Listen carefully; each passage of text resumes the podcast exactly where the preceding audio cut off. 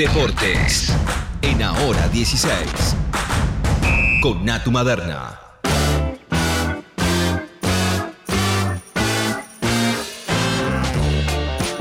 Muy bien, momento de hablar de deportes o tratar de hablar de deportes. A veces intentamos, pero bueno, hay otros temas que tienen que ver con el deporte que se nos meten en el medio. De, de eso vamos a hablar, perdón, con Natu Maderna, quien vamos a saludar como corresponde. Como dice. Como dice. ¿Qué le va? Estamos Ah, no, un arreglo musical. Esto me, esto me está superando ampliamente. Fue sin ensayo, ¿eh? Fue, esto fue improvisación. Improvisación total. Aguante la improvisación, Dios mío. ¿Cómo andan mis amigas? ¿Cómo Hola, están Natu. ustedes? Bien, bien, bien. Acá estábamos, siempre tratando de decir, bueno, es lindo a veces hablar de lo que pasa en el mundo deportivo porque siempre es interesante, pero lo que pasa es que a veces se cruzan otros temas que son tan fuertes y se hablan tan poco a veces, ¿no? También, que está bueno que lo charlemos con vos. Sí, sí, eh, es, es, un, es un garrón a veces, ¿no? Porque, digo, y esto les cuento la, la, la interna periodística, con la que muchas veces eh, mujeres, mujeres que cubrimos al periodismo deportivo, muchas veces nos encontramos, ¿no? En, en esa crucijada, porque a nosotras nos encantaría poder hablar con, con la liviandad con la que hablan los varones de temas netamente deportivos, sin detenerse en, en- en las cuestiones que tienen que ver con la agenda que va en paralelo, porque yo entiendo perfecto eh, y, y- no, no, no comprendo demasiado, pero sí entiendo el juego mediático de, de- la impunidad de ciertos varones para poder seguir hablando de Boca como si nada pasara alrededor de Boca, pero digo, hay una responsabilidad en tanto comunicadora militante y, feminista que me, me- me impide, digamos, hablar de Boca en tanto campeón de la Copa de la Liga sin hacer hincapié en lo que sigue sucediendo, porque hace instantes nada más salió el fallo que hablaba sobre lo que sucedió con la denuncia de la ginecóloga que en su momento había atendido a la denunciante de, de Villa, que era un testimonio que estábamos esperando desde el fin de semana. Eh, esta ginecóloga iba a denunciar el día sábado que no se sentía bien de salud y por eso no se podía conectar vía Zoom. Se estaba esperando como fundamental, pero como fundamental, compañeros, eh, el testimonio de ella y acaba de, de, de dar testimonio y, y, la verdad que recién lo, lo, compartía con algunas amigas periodistas, ¿no? Eh, y lo voy a lo voy a compartir con ustedes porque a esta altura del partido me parece que está buena la sensación. Yo siento que nos toman de boludas un poco ya a esta altura del partido, ¿no? Porque la, la médica acaba de decir que no se acuerda de haber atendido a la denunciante, eh, que ella lo atend la atendió a una chica que venía y que acudía con un dolor eh, en la zona baja eh, y que decía que era por cuestiones de posterior de que había tenido relaciones sexuales eh, y que por eso eh, acudía para ver de qué se trataba ese dolor, pero ella dice que no, no se acuerda demasiado y era un testimonio clave.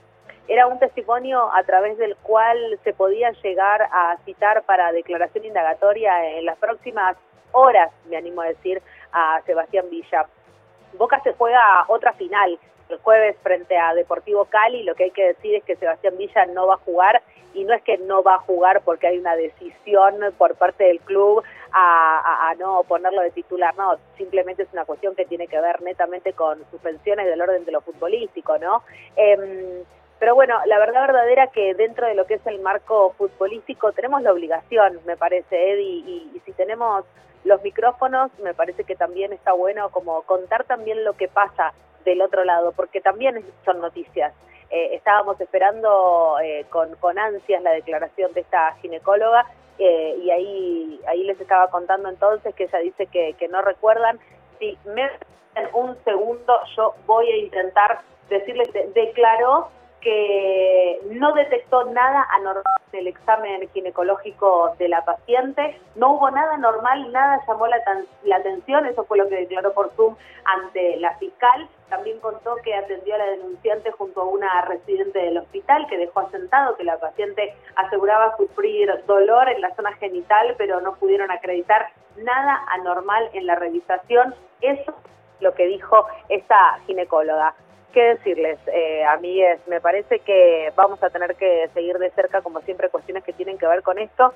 Y, y del otro lado también otra noticia que, que también tiene que ver con denuncias por eh, acoso, pero en este caso fundamentalmente por maltrato a menores y por inconducta se- sexual, voy a intentar ser escueta y, y voy a re- intentar resumirles.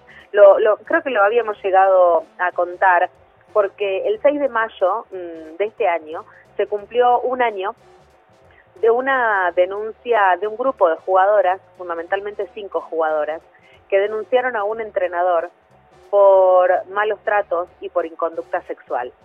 Eh, las jugadoras no fueron a la Asociación del Fútbol Argentino porque creían que no era el lugar, porque creían que la revictimización iba a el eje, digamos, ¿no? De, de ir a contar la, de ir a contar la, situación abiertamente.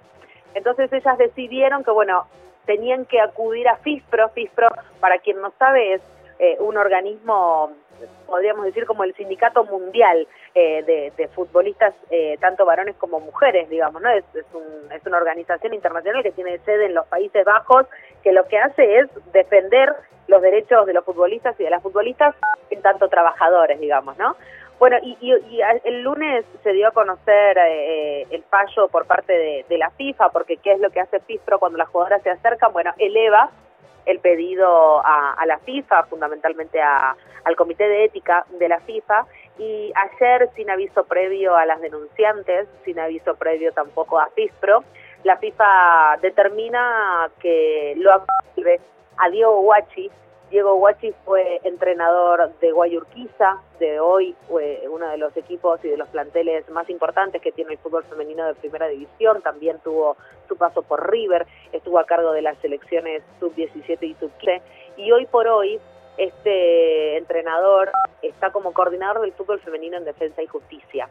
Hay una denuncia de las cuales algunas jugadoras muy valientes se animaron a volver a contar esas historias y una de ellas tenía 14 años, amigues, cuando le sucedió las cosas que no vamos a contar porque me parece que Sí, todos sabemos y, y aprendimos mucho, ¿no? Que lo que tiene que ver con los testimonios de las de las víctimas de, de acoso y de abuso simplemente tienen que ver con, con el morbo, pero la- las cosas que, que han tenido que llegar a contar estas criaturas para que desde la, el Comité de Ética de la FIFA determinen que, y les voy a leer tal cual, ¿no? La FIFA decidió que no hubo acoso sexual en el caso del DT denunciado por este grupo de, cinco futbolistas. Eh, el entrenador en cuestión utilizó su posición de poder para intimar, acosar sexualmente a distintas adolescentes, incluso a una de 14 años. Eso es lo que decía el comunicado que, que sacó FISPRO, eh, este sindicato internacional, cuando se entera de que las, desde la FIFA absolvían a, Diego Guachi. 40 páginas tiene el documento de la FIFA, declaraciones también de los testigos que presentó el técnico.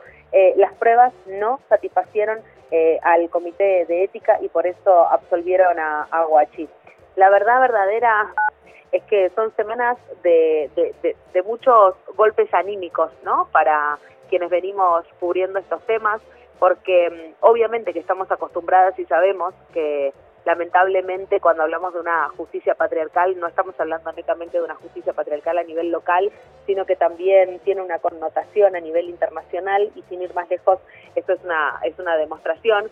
Así que, bueno, es- esperemos también, todavía la Asociación del Fútbol Argentino no se expidió al, al respecto, eh, Claudio Tapia y Jorge Barrios, Claudio Tapia, presidente de la Asociación del Fútbol Argentino, y Jorge Barrios, también el representante de- del fútbol femenino en la calle Viamonte, sabían de primera mano eh, a mí es de esta denuncia porque una jugadora fue la que se acercó a la calle Viamonte y les contó de primera mano lo que había sucedido y estas dos personas habían dicho que se iban a encargar personalmente.